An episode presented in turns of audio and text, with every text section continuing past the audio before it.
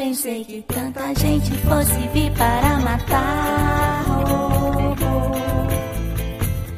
Mas a multidão armada foi tão grande e animada, nem deu chance pro invasor.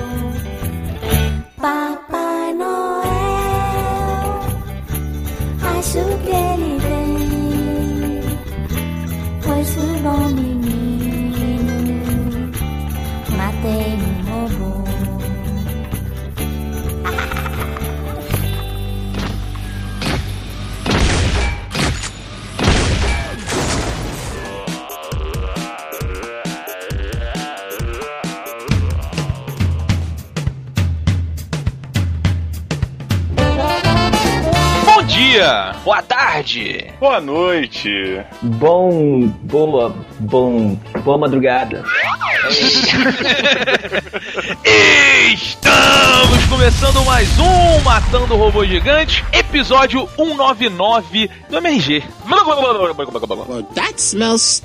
Eu sou o Beto Estrada e estou aqui com Afonso Cafage é fofinho Solano. e diretamente de Brasília, Jogo Eu Sou um Valente Braga. de Minas Gerais, quem vem? Isso, de Belo Horizonte, Vitor, o verdadeiro valente capaz. Olha só, Vitor, todo convidado que vem pela primeira vez no MRG tem que responder a uma perguntinha. E ela é: qual é o seu quadrinho favorito? É, meu quadrinho favorito é um quadrinho que me fez começar a colecionar quadrinhos. É, não é nenhuma Cavaleiro das Trevas, nem Watchmen, nem Mal, assim, nada do tipo. É Homem-Aranha número 37, da editora Abril. Awesome! É uma história do Homem-Aranha lutando contra o Fanático. E é uma história escrita pelo Roger Stern e desenhada pelo John Romita Jr. Eu lembro que eu já lia quadrinhos antes disso, pegava o quadrinho do meu irmão, pegava uma revistinha, outra assim. Quando, principalmente quando eu ia cortar cabelo, quando eu ia no dentista, quando eu ia no médico, eu sempre ganhava uma revistinha pra compensar essa situação chata. Mas essa revista foi a que me fez realmente começar a colecionar. Foi a primeira revista que eu comprei e desde então eu comecei a colecionar o quadrinho do Homem-Aranha, depois veio Super Aventuras Marvel e tudo. E é uma história muito boa. Anos depois eu fui saber que ela é tida pela revista Wizard como a melhor história do Homem-Aranha de todos os tempos. É, eu, eu lembro dela, é uma que o Homem-Aranha fica tipo, caralho, cadê os X-Men? Cadê os Vingadores? Eu vou ter que parar o. Como é que o Homem-Aranha para o fanático, né? E ele, ele taca cimento no pé dele. Exatamente, é essa É, mesmo. é, é, caraca, essa história é muito foda, cara. É, essa mesmo, adoro essa história até hoje, acho ela fantástica e até pelo, por, por todo o simbolismo dela é minha favorita até hoje. Tá bom, e agora, como eu não posso deixar de perguntar, qual a sua tirinha favorita? A Calvin Haroldo, com certeza. Surprise, motherfucker. Ah, isso é evidente também aqui. É demais pra mim, é uma das melhores coisas que alguém já fez na face da Terra é Calvin Haroldo. Eu, eu concordo. Idem. Kiss my entire ass. Nós já tivemos convidados aqui que trabalham com quadrinhos, né? Rodney Bukemi, HDR. Mas você trabalha com um quadrinho diferenciado, né? Você trabalha com a tirinha, você tem um, um gênero aí de, de fofura completamente é, diferente. Então a gente queria perguntar pra você por que o Bukemi e, e o HDR, eles dizem que a mulherada se amarra no artista de quadrinhos. Eu queria saber Olha como é aí. que isso funciona com você. Que roubada. É, Essa é mentira, entendeu? Essa uma É grande mentira. Só se cara for com os quadrinhos de super-heróis, assim, porque É. eu lembro que quando eu era adolescente, na idade do Valente, eu fazia desenho para as meninas que eu gostava e tudo, e nunca deu certo. Nunca deu certo. Emprestar quadrinhos pra elas nunca deu certo. Nunca peguei ninguém por conta disso. Mas será que não é porque você desenhava todas elas que nem cadela, que nem tem aqui nesse livrinho seu? De repente. Não, não eram cadelas naquela época ainda. Ei, olha aí, a parada é autobiográfica pra caramba.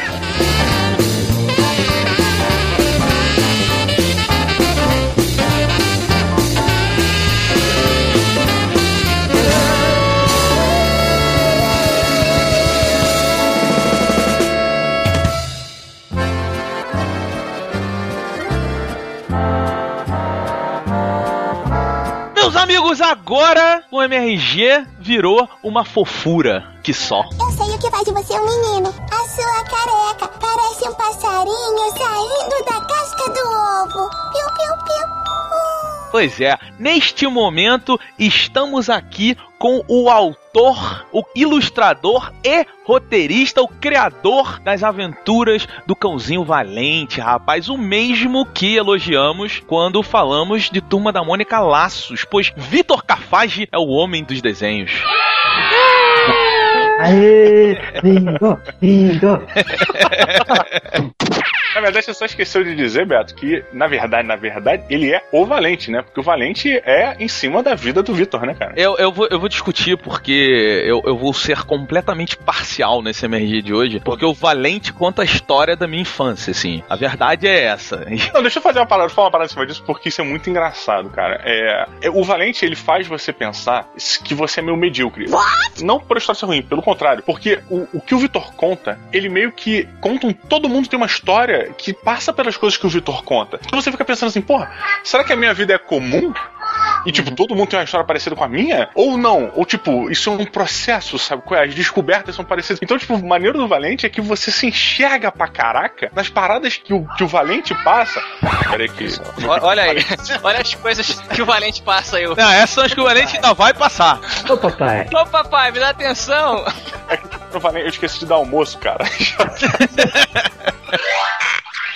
Falando aqui, obviamente, da obra Valente por opção do nosso amigo Vitor Cafage, lançada pela Panini. Panini. Fala Panini também, Vitor. Panini. Olha aí, os efeitos especiais. Então, ninguém menos do que o autor vai nos dizer aqui sobre o que é esta obra. Bom, Valente é uma tirinha, ela é bastante autobiográfica mesmo, não é 100%, mas é bastante. Hum. É a história de um cara, de um adolescente que tá terminando a escola, daqui a pouco ele vai entrar na faculdade e tudo, e quando começa as tiras ele nunca teve uma namorada, não sabe exatamente como lidar com garotas, ele só sabe lidar com RPG e seus amigos que jogam RPG e coisas do tipo. E até que parece uma menina na vida dele, e ele bem sem saber exatamente como lidar com isso, tenta investir nela, e aí as coisas não caminham exatamente como deveriam, e vai seguindo a história dele, contando ó, toda a adolescência dele. Uhum. E a história toda, ao longo disso, a ideia principal é mostrar como é que as pessoas que aparecem ao longo da nossa vida vão influenciando a gente, vão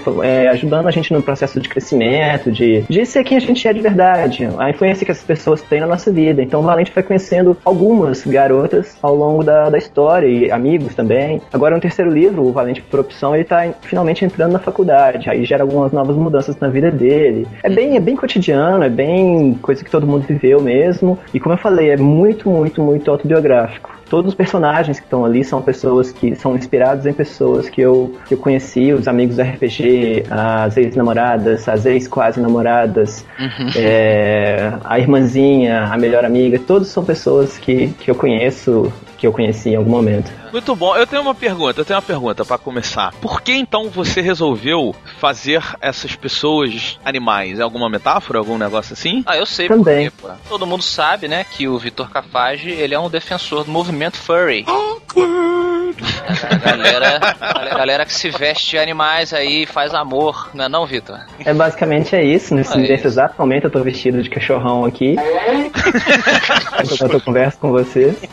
É, não, na verdade não foi por isso. Ah. Foi porque. Bom, tem um pouquinho da metáfora também, mas acho que quando eu criei o Valente, eu criei ele porque o jornal Globo fez um convite para que eu criasse uma série de tirinhas para ser publicada no jornal e eu tinha muito pouco tempo para criar isso. E a referência que eles tiveram para me procurar foi uma tirinha que eu fazia chamada Puny Parker, que uhum. era a infância do Peter Parker. E eles queriam coisa parecida com isso, mas obviamente não podiam usar esse Puny Parker até por conta de direitos autorais. Talvez para ficar um pouquinho mais diferente do Puny Parker, eu resolvi brincar com essa questão dos animais. Eu acho que quando você desenha animais humanizados, você acaba tendo opções melhores de colocar expressões para eles, tipo a orelha do Valente é expressiva, o rabo dele expressa alguma coisa que às vezes ele não está querendo mostrar, mas mostra pro leitor. E eu fui achando um pouquinho agora, nessa, entrando nessa parte da metáfora, achando características das pessoas que eu queria representar no Valente em animais. Então tem algumas coisas que estão ali meio que escondidas. O Valente, ele é um cachorro. Primeiro porque eu adoro cachorro. O Valente foi um cachorro, foi um pastor alemão que eu tive. Hum. E o Valente, sei lá, ele é muito parecido comigo. Eu sou uma pessoa bem fiel, bem amigo e tudo. E principalmente ele é um cara que não sabe, eu na adolescência era assim, hoje não mais, mas é um cara que não sabe exatamente como expressar seus sentimentos. Ele é igual um cachorro, quando vê o dono, ele fica feliz, ele se mija todo, ele late, ele pula, ele não é de esconder e fazer joguinhos. E o Valente Ô, é bem assim. Oi. O Afonso não gosta de cachorros, ele é de gatos. Come on, don't bullshit me. Ele não, ele não entende é, não é que eu não gosto, peraí. Eu prefiro gato. E eu vi pouco gato no seu mundo animal aqui. É, de- é, olha só, isso que você tá falando, Vitor, explica muita coisa. Porque assim, agora eu entendo que a dama é a Gwen e a, a princesa é a Mary Jane. Eu tô certo? Ih, será? Hum, Um pouco disso, Não. não, não. Na verdade são, são outros garotos, mas essa situação, o triângulo amoroso, acaba ficando um pouco parecido com isso mesmo. Eu- Eu tô falando porque, pra quem tá olhando aí, é, tem o link do site do Vitor e logo no banner do Bunny Parker tem duas pessoas que não Ah, são animais, que é exatamente pra quem leu a revista Valente, a dama e a princesa. É, não, ali são as duas, a, é a versão Mirim da Mary Jane Isso, e é a versão Mirim da Gwen Stacy quando eu fazia Penny Parker. Tanto que o endereço do blog ainda é Penny Parker por causa das 140 tiras que eu fiz que ainda estão lá. Uma, uma parada referente ao Penny Parker, cara, que me desesperou, e principalmente lendo um pouco mais sobre Valente, é, é saber que você termina as suas tiras. Sim. Isso é, é um pouco desesperador pra mim como leitor, porque Calvin Haroldo tá aí há muito tempo, Garfield tá aí há muito tempo, todas as tiras que eu conheço estão aí há muito tempo, e nenhuma delas terminou, ninguém cresceu, ninguém, tipo, evoluiu, sabe? Todo mundo tá na mesma parada, no, naquele... O que, que ele falou? Agrega a conversa aí, Bruninho. Ele falou que quer mais biscoito, porque como eu não dei almoço, eu tô dando biscoito. Eu sou Ah, excelente. quem na- não- quem não Na verdade, ele tava te né? corrigindo. Na verdade, ele tava te corrigindo, porque o Calvin Haroldo terminou assim. Daddy, what are you doing? O Calvin Haroldo durou aí. 10 anos. Calvin Excuse me, excuse me, Creuza, por favor. Caraca, então beleza, X-Films pra mim, porque pra mim não terminou ainda, ainda não li o final do Haroldo.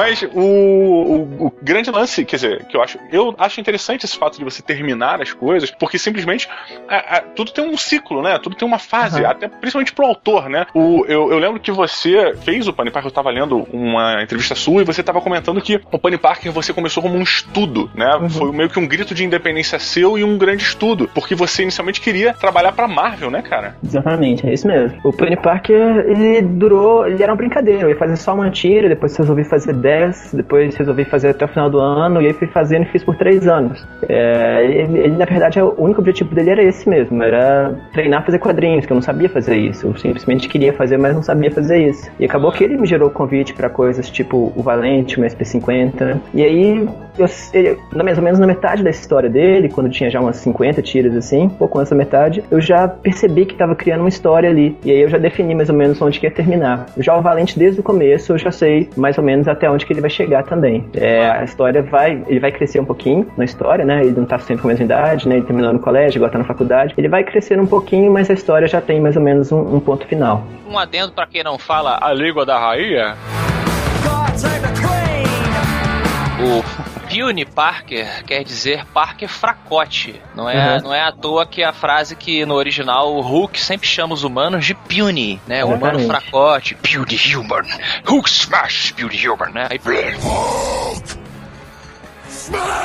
Então é, é, é realmente o, o Parker fracote que traduz muito do que parece que você se sentia, né, cara, quando criança ali, fracote perante essa inaptidão com, com as garotas, né, cara? Todo mundo aqui sentiu essa porra quando era, quando era adolescente, né? Eu achei muito foda a sua, a sua tirinha, cara, porque eu achei que nessa. si- É, é, é simples, né? É simples no sentido de que você até nem abre os planos, né, nela toda, ela segue essa coisa, essa coisa realmente que eu gosto muito, que mantém você ali focado e você usa essa bidimensionalidade. Ih, cara, nem consegui falar. Boa. Essa, essa bidimensionalidade como um recurso que, que o quadrinho consegue fazer de uma maneira muito particular, até comparado ao cinema, que é de você dar, dar o espaço para o, o, o personagem pensar, ou o impacto que aquela frase que um falou, você dá aquele respiro, né, do, do, do quadrinho, e aí o leitor, eh, você está impondo ao leitor o ritmo da leitura dele. E eu achei que você faz isso muito bem em todas as suas tirinhas, principalmente aqui no Valente por Opção. Ô Diogo, vamos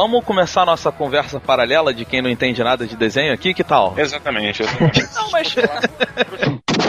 Mas vocês entenderam o que eu quis dizer? Assim, você tem uma sequência aqui, você abre aqui o Valente, aí você tem uma sequência de seis quadros. Desses seis quadros, se você olhar direto sem ler o que tá nos balões, digamos que três deles são, são com balões em cima e os três de baixo não tem. Quer dizer, os três de baixo são só pra você. É como se você. O, o personagem acabou de falar aquela coisa meio The Office. A pessoa fala uma coisa bizarra, aí fica aquele silêncio na sala. Fica todo mundo. Uhum. Caralho, o que, que ele acabou É, de o falar?" silêncio, o silêncio é muito forte nas histórias do Valente, né? O bom cartunista, ele usa o quadrinho não só como, ah, vamos encher aqui de, de balão, mas o quadrinho, ele tem essa importância de do ritmo. Se o quadrinista Exatamente. não souber usar o quadro como ritmo, como um storyboard mesmo, o, a história não, não, não funciona da maneira que ele queria. É isso que eu tentei fazer com o Penny Parker. Exatamente aprender a fazer isso, né? O, o desenhista de quadrinhos tem esse diferencial. Eu acho que o desenhista de quadrinhos não precisa saber dominar a anatomia perfeitamente, a perspectiva, olho de peixe, nada disso. Mas ele tem que saber contar uma história através do desenho dele, né? Então eu acho que muitas vezes você pode deixar o desenho realmente contar a história, sem tanto texto assim. O, o mais indicado acho que é isso, na verdade. O Gustavo Duarte é um autor de quadrinhos aqui brasileiro que Uhum. faz todos os quadrinhos dele, tirando o Chico Bento que ele fez agora, mas todos os quadrinhos dele são só com imagens, sem texto nenhum. Ah. E você lê a história inteira né, com.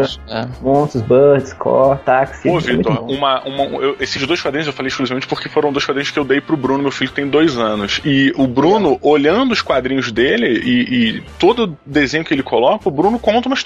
Sim, né? Tipo, bom. o Bruno senta no mim e conta a historinha do mundo dele. Mas, tipo, isso é muito legal, porque realmente é isso que vocês estão falando. Uma, uma coisa nessa sequência, cara, o, o Valente, pra mim, eu, você já leu Fracasso de Público? Já, já li, sim. Cara, Fracasso de Público, ela foi uma revista emblemática na minha vida, porque ela, ela tem essa pegada do Valente, da, da crueza e do andamento das coisas. Só que o, o Valente, pra mim, ele é tipo os adolescentes e o Aham. Fracasso de Público, ele jovens pra adultos, sabe qual é? Jovens adultos, exatamente. Eu eu fiquei. Quando eu comecei a ler Valente, cara, eu falei, caraca, isso, vai, isso daqui vai ser a origem do, do fracasso de público, cara. É engraçado, Diogo, porque, tipo, eu tive essa mesma sensação. Eu, eu, na minha cabeça, o tempo todo eu tava ligando também ao fracasso de público, sabe? Só que com Legal. os problemas da adolescência. Porque o, o fracasso de público, a gente vê a dificuldade de você sair da faculdade, entrar na vida adulta, né? Aquelas coisas todas. Sustentar e tal. né? Isso, o legal do Valente é que quando eu tava lendo, o tempo todo eu voltava na minha infância e era exatamente aquilo, cara. É você, tipo, você luta muito por uma menina e ela não vem. E aí você arruma outra e aquela outra aparece e você fica, puta, mas e aí? O que, que eu faço, cara? É aquela tendência do adolescente de culpar o universo pelos problemas que ele está Exatamente. passando, cara.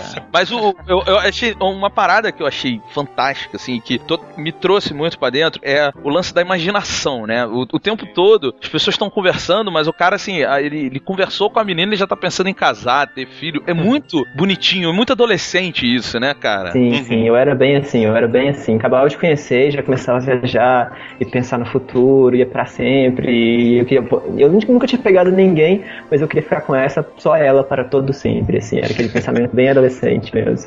Eu, eu acho uma parada bacana, cara, que você faz no Valente, é que de vez em quando entra um narrador, né? É, Sim, sim. E aí, esse narrador, ele entra num estilo How I Met Your Mother. Porque, por exemplo, é, tem uma cena, inclusive, na primeira revista, que eu tô, abri aqui agora, é, ele está andando na calçada e aí o narrador tá falando, ele vai encontrar, ao virar a esquina, a mulher da vida dele. Mas ele Aham. resolveu ir comprar um álbum de figurinhas.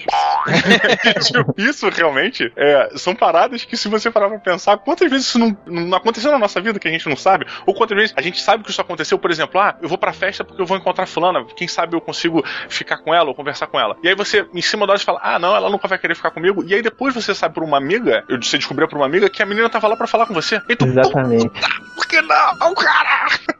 É engraçado, as duas referências falaram do fracasso de público, que a Bu, aquela a macaquinha amiga do Valente, Uhum. ela futuramente ela vai trabalhar numa livraria igual o personagem, o Uou. personagem principal do fracasso de público, que eu não lembro o nome agora, mas ele trabalhava na livraria, sempre tinha aquelas histórias de clientes que vi- vinham perguntando Aham. sobre o livro de capa azul e tal. A Bu ainda vai trabalhar nisso, e o How I Met Your Mother é engraçado que eu comecei a ver ele agora, já terminando o terceiro Valente, e tem muita coisa parecida, eu fiquei assustado até, assim, tem coisa que eu evitei fazer até pra não ficar tão igual assim nesse terceiro livro já. É porque, pelo menos a, a minha percepção, é tudo gira em torno do- dos fundamentos básicos dos relacionamentos dos seres humanos. Então, vários filmes e livros e quadrinhos que seja, eles tratam das- da mesma fundação humana, só que em universos diferentes, fazendo metáforas é, diferenciadas, mas né, no, no final das contas, qualquer filme, qualquer entretenimento que você vá assistir, se ele não corresponder ao, ao humano do ser humano, a pessoa não se identifica. Uhum. Então eu acho que por isso que às vezes a gente vê, puxa, né? Esse,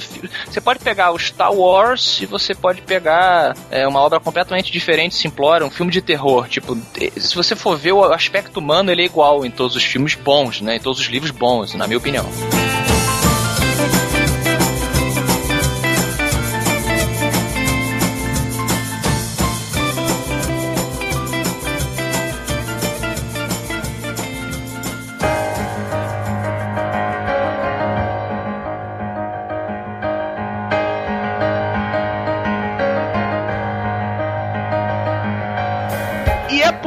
Afonsinho Solano, que eu começo com você e te pergunto quantos robôs gigantes de 0 a 5 aqui na cara do Vitor agora, hein? Ih, rapaz! É, você Não. dá para Valente. É, cara, vou dizer aqui o seguinte: o meu cartunista favorito de todos os tempos foi o, um que o nosso amigo Feijão me apresentou há muitos anos, chamado Gary Larson. Não sei se o Vitor conhece, ele faz tirinhas muito voltadas pra ciência, pra comportamento humano comparado aos animais. Oi, era muito bom. O Feijão tinha vários livros dele, né, cara? Ah, pois é, eu comprei depois, anos depois, eu tenho a coleção dele, eu acho esse cara fantástico, mas outro que segue muito próximo é o Bill Watterson, né, do, do Calvin Haroldo, e o Vitor Cafage, ele tem uma inspiração, pelo que ele já até falou, né, e a gente vê isso quando compra, quando lê, fortíssima do Bill Watterson, correto? Com certeza, com certeza. Bill Watterson é a maior inspiração pra mim, na verdade. E o bacana é isso, é você ver o, o desenhista, ele sempre começa.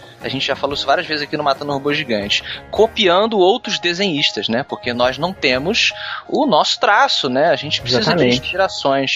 E ele realmente amadurece quando ele transforma essas inspirações dele no estilo próprio. Eu sou muito fã do seu desenho, a gente elogiou o- a revista Laços, você e sua irmã lá no caso, mas é, o, Sim, toda sim, essa vocês elogiaram muito. Foi ótimo, cara. Foi Pois é. ótimo. Ficou até chato, né? Elogiamos tanto que ficou, ficou Não, mas foi ótimo. desagradável. Eu ouvi várias vezes. Sempre que eu tô com a moral baixa, eu ouço aquele programa de novo, eu baixei ele.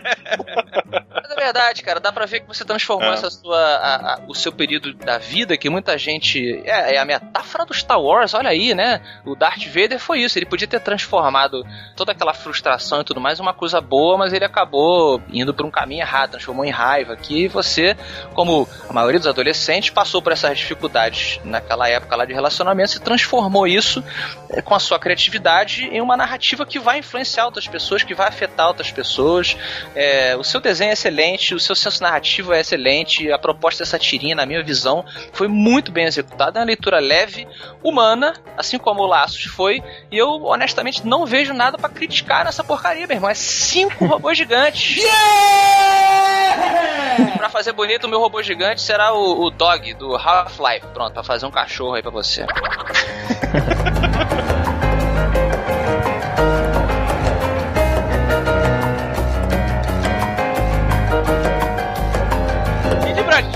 você, meu amigo? Agora vai, vai, abra o seu coração. Não, cara, o engraçado, a primeira referência, de certa maneira, que me veio à cabeça é, enquanto lia Valente, cara, era Charlie Brown. Porque o Charlie Brown, ele tem muito. Ele tem muito daquele papo do Charlie com a amendoim. Falei merda? Yeah. Não, amendoim é o Charlie Brown. Amendoim é chato. Não, é, é, que eu, a minha- é que eu chamo de amendoim porque ela chama o Charlie Brown de amendoim. É, A Pet o- Pimentinha. Isso, isso, exatamente. E, e- ele tem esses papos, sabe? E um- umas pegadas que lembraram muito, assim, na verdade, assim, até que foi um pouco de homenagem, porque aquelas andadas meio que semi-cabisbaixas, onde o Charlie olhava sempre um pouquinho mais pra baixo e ela olhando pra frente, mostrando justamente que ele é um cara completamente sem saber o que, que tá acontecendo, um pouco com a, a autoestima baixa, e ela meio que decidida, a mulher já está pronta e não sei o que, não sei o que lá. E isso pro homem, tipo, pra mim, como, como homem, Homem como pai, né? Acho que eu tô dando chocolate demais, cara. É uma coisa que é, é muito verdadeira, porque a gente sabe que, de certa maneira, a mulher tende a amadurecer mais rápido. Então a mulher, ela acaba sendo mais decidida com as coisas. Pode ser até uma decisão que não dê certo, mas quando ela fala, ela fala como se ela tivesse certeza que aquilo é daquele jeito. E a eu, pelo menos na minha adolescência, é, sempre falei como se eu tivesse, até hoje, né? É, eu falo como se aquilo pudesse mais dar errado do que dar certo, entendeu?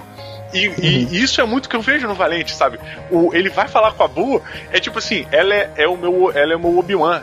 Ela é meu Klingon Jin, sabe? É o meu mentor. Eu vou falar as paradas pra ela, ela vai me dar a resposta certa. Mas eu só vou comprar quando a vida me ensinar a parada. Então, tipo, isso tem um pouco do Charlie Brown também nessa parada. E isso é eu- o que me deixou assustado também, porque é, lendo Valente, eu tava vendo meio que o reflexo da minha vida, cara. Eu falei, caraca! Holy complications. Eu sou igual a ele. Sacanagem. Mas você consegue, através desse pequeno, pequena romanceada que você dá aí dos relatos da sua própria vida, é, atingir, eu acredito que quase todo mundo, cara. Sabe? Tudo casa e não tem como não ficar pessoal, sacou? É, Tem que é a pedir direitos autorais, jogo. Então, a gente tá Não, tentando isso. É a porra. sua vida aqui, cara. Holy Hollywood.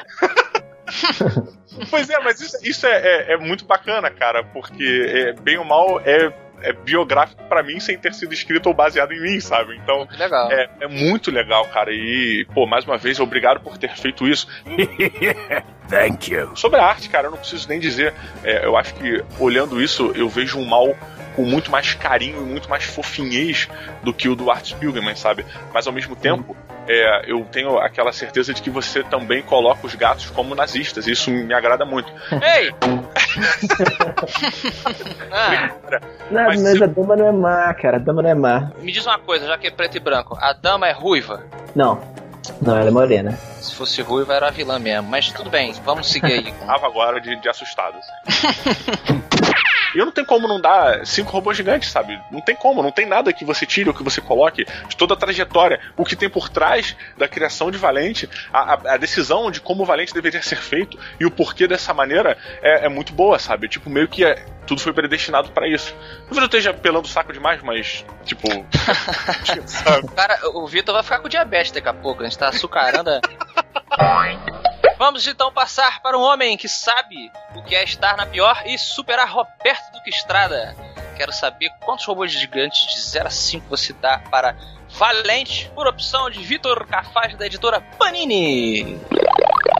Não, cara, eu vou contar uma história rápida, mas ela vai a minha nota.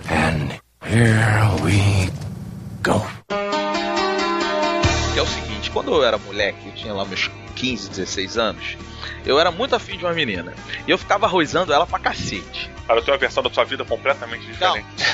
Pô, o Roberto no fundo é um romântico, todo mundo sabe. É, não, então, aí, o que que acontece? Aí essa menina, ela ficou afim de cara. E Ela ela, matou o cara. ela não, olha só, ela não ficou comigo, ela ficou com o cara. E esse cara era o Diogo Braga. Ei! É. E aí, de repente, ela terminou com o namorado dela, e o namorado dela, que era o Diogo Braga, que era meu amigo, veio chorar comigo. Ei. E alguns meses depois, o Diogo Braga arrumou outra mulher e tava feliz. Então, assim, Alguns meses não. Alguns anos depois, tá maluco? mas assim, é, o, o legal disso, eu contei isso, que é exatamente pra mostrar que é muito engraçado você lê o Valente, ele reflete a minha infância, assim. Essa Uhum. história que eu contei, ela tá lá nas páginas dessa trilogia do Valente que, que a Panini lançou, sabe? Deixa eu só contar uma parada pra não ficar com cara de babaca que eu roubo a mulher dos outros. É, o, quando, quando teve essa parada, eu fui falar com o Roberto. Eu falei, Roberto, Foi, foi. aconteceu isso, cara. Eu, posso, eu vou me afastar se você quiser. Mas é, aconteceu isso, eu não tive culpa. Sabe, tipo, falei pra ele assim, e aí o Roberto falou, cara, não tenho Vai culpa de lá. ser gostoso, é isso que você falou. não, não, não, cara, não, eu, eu não imaginava que fosse acontecer. E aí eu virei pro Roberto e falei, falei, Roberto, eu não esperava, e eu não esperava mesmo, cara, porque não era uma parada. Eu era a tipo mulher assim, mais, mais gata da escola. O Diogo, em segurança total, não ia acreditar que isso ia acontecer. Não, não, mas pelo contrário. eu Depois nunca- fala que quebrou seu coração desesperadamente, né, cara? Foi, foi, ela foi, Foi. life changing, ela foi life changing, foi foda, Foi. tipo. Esmagou o coração do Diogo no Ela foi colégio, meio dama de certa maneira, sabe? Porque. Sim. e- mas isso foi tudo com o aval do, assim, tudo contado pro Roberto. Son of a bitch. E o Valente, ele te mostra exatamente, pra mim, pelo menos foi assim, quem você era você pode hoje rir daquelas coisas que você fazia, que são coisas que eu fazia, que o jogo fazia, que o Afonso fazia, que o Vitor fazia, quem tá ouvindo Exatamente. fazia, e que Bacana. provavelmente os adolescentes fazem até hoje. Então, Vitor, você está com o selo de qualidade do Matando Robôs Gigantes, cinco robôs para Aê! Caramba, robô de ouro, robô de ouro. Para... Olha o Bruninho aí. É.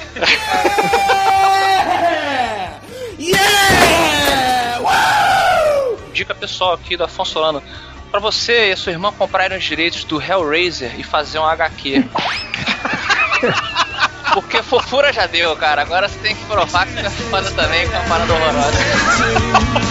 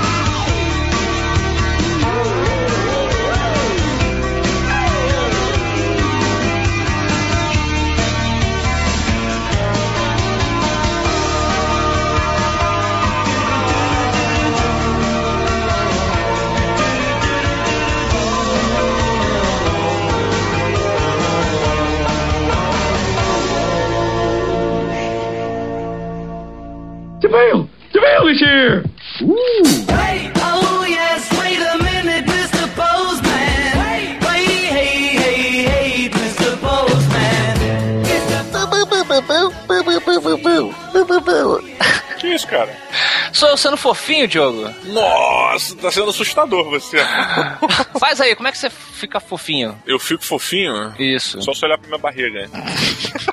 Tá bom, você também que quer olhar para a barriga do Diogo Braga, você vai mandar o seu e-mail para matandorobogigantes, arroba matandorobogigante.com ou nos contactar nas redes sociais, Didi. Exatamente, você pode ir no Twitter, que tem o arroba Afonso Solano com dois Fs, você tem o arroba BetoMRG, você tem o Diogo, que é o arroba DiogoMRG. E você tem também o Facebook, facebook.com.br Matando Robôs Gigantes, a nossa fanpage, entre lá. E mais importante, Afonso Solano, do que qualquer coisa, Hum, é dizermos que começa hoje a votação das melhores entradas de 2013, Afonso Solano. Caramba, caramba, você que ouviu o Matando Robô Gigante esse ano todo de 2013 e ficou impressionado com a qualidade vocal das aberturas do programa, você vai então entrar na nossa enquete bonita batuta. No link do post, na postagem desse episódio, tem um link lá, você clica no link, que ele vai te direcionar para um formulário de pesquisa para nós descobrirmos qual foi a melhor entrada do ano. Exato, e aí você clica, você vota e você também vai participar do programa fazendo o que, Diogo Braga? Você pode mandar para a gente um MP3 de no máximo um minuto dizendo qual foi a sua entrada favorita. Não precisa botar música de fundo, é só a sua voz. Se você puser música de fundo, você dificulta a nossa vida. Exato, e fale alto, não vá para o banheiro da empresa gravar, falando. Não "Oi". fique com vozinha de punheta, É. né? Nossa, não tem vergonha de falar. Você tá no celular. Manda pra gente, manda pra Matando Robôs Gigantes, arroba Matando Robôs Gigantes, com o assunto Melhores Entradas 2013. E aí torça para o seu áudio aparecer no programa especial de fim de ano do Matando Robôs Gigantes. E se você tá em dúvida ou se você não lembra de qual abertura, se você não sabe, vai saber agora, mas o MRG há muito tempo já tem uma parte especial só com as entradas e com as vinhetas do Matando Robô Gigante, que você pode ouvi-las somente, você pode baixá-la pro seu telefone, ver a letra, ver o vídeo, o que que foi. Isso. Então, no post também tá o link, entra aí no matandorobogigante.com, nessa postagem vai ter tudo para você clicar e você decidir qual a sua melhor abertura.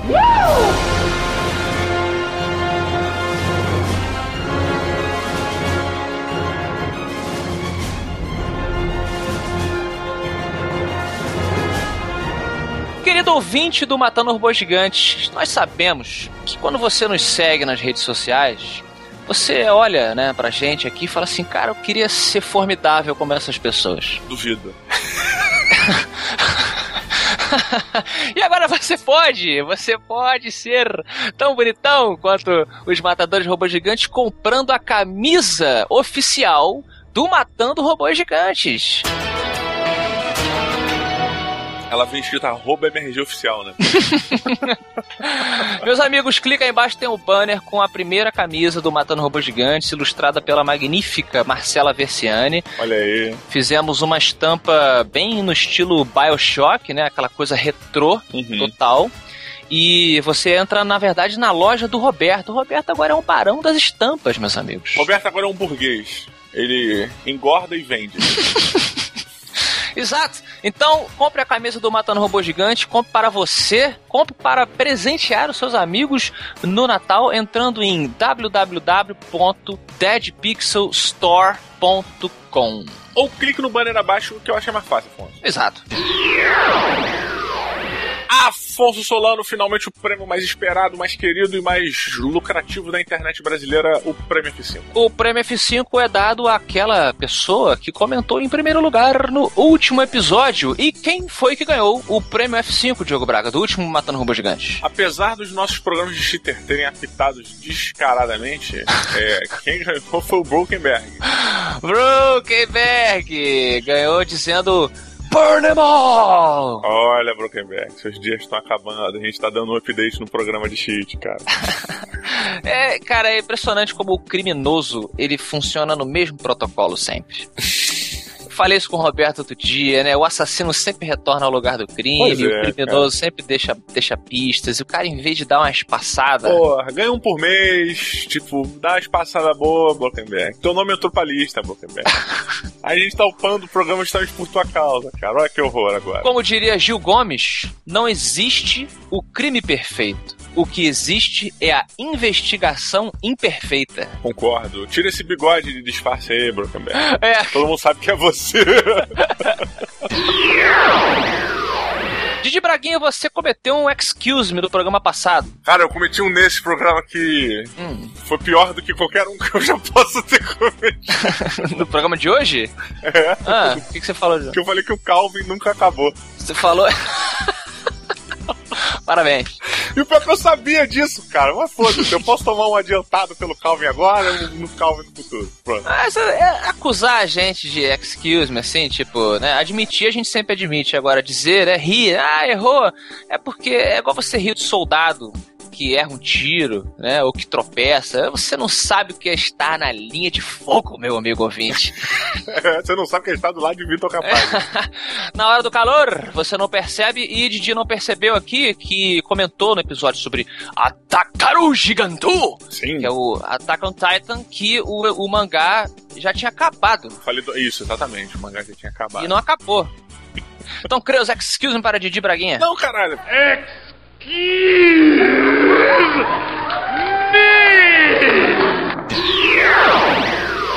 Afonso Solano, temos um primeiro e-mail aqui de um ouvinte das antigas, das antigas, das antigas. Esse cara, ele tava no Matando Robô Gente antes da gente pra MTV, cara. É verdade, é verdade. Nosso queridíssimo pescador parrudo.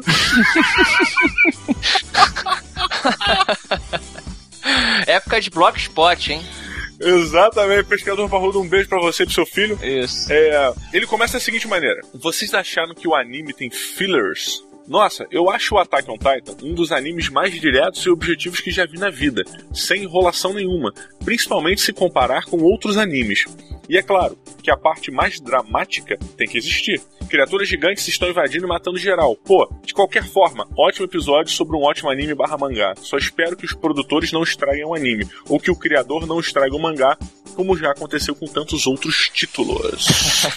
Olha só, eu acho que às vezes ele dá uma, uma arrastada, mas assim, o pescador tá, tá justificando, dizendo que isso é importante, porque, pô, o cara perde um ente familiar aqui, um amigo ali, ele tem que sofrer.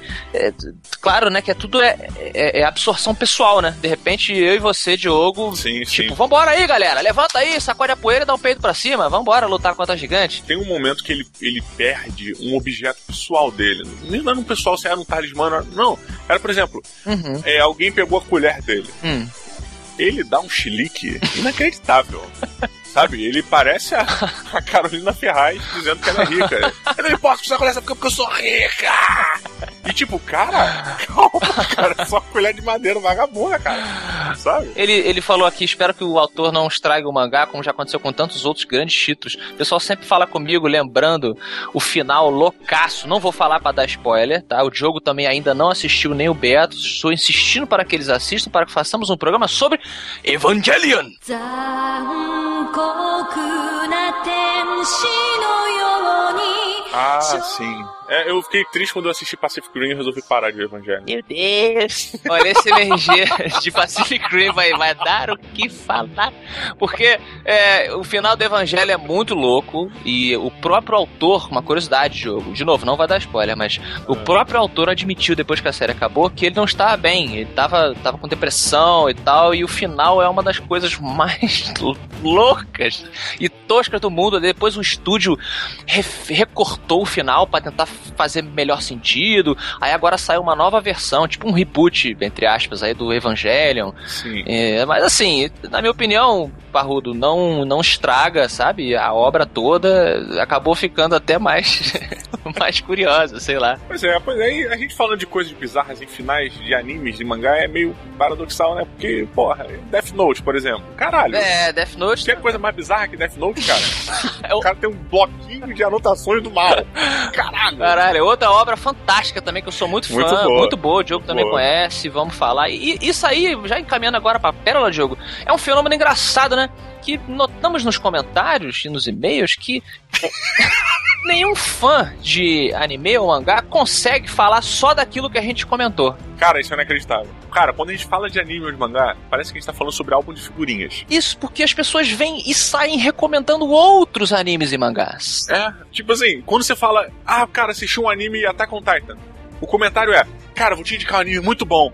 Não, cara, vamos manter esse assunto pelo menos por 5 minutos. E o cara sabe que é bom, ele fala: Não, é bom, é bom, mas olha, tem também o Brotherhood, que é muito bom, e tem o Knife Note, e tem o Berserk, e tem o. Cara, eu sei.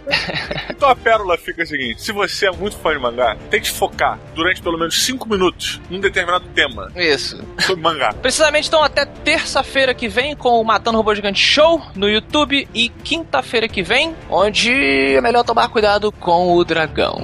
Uou!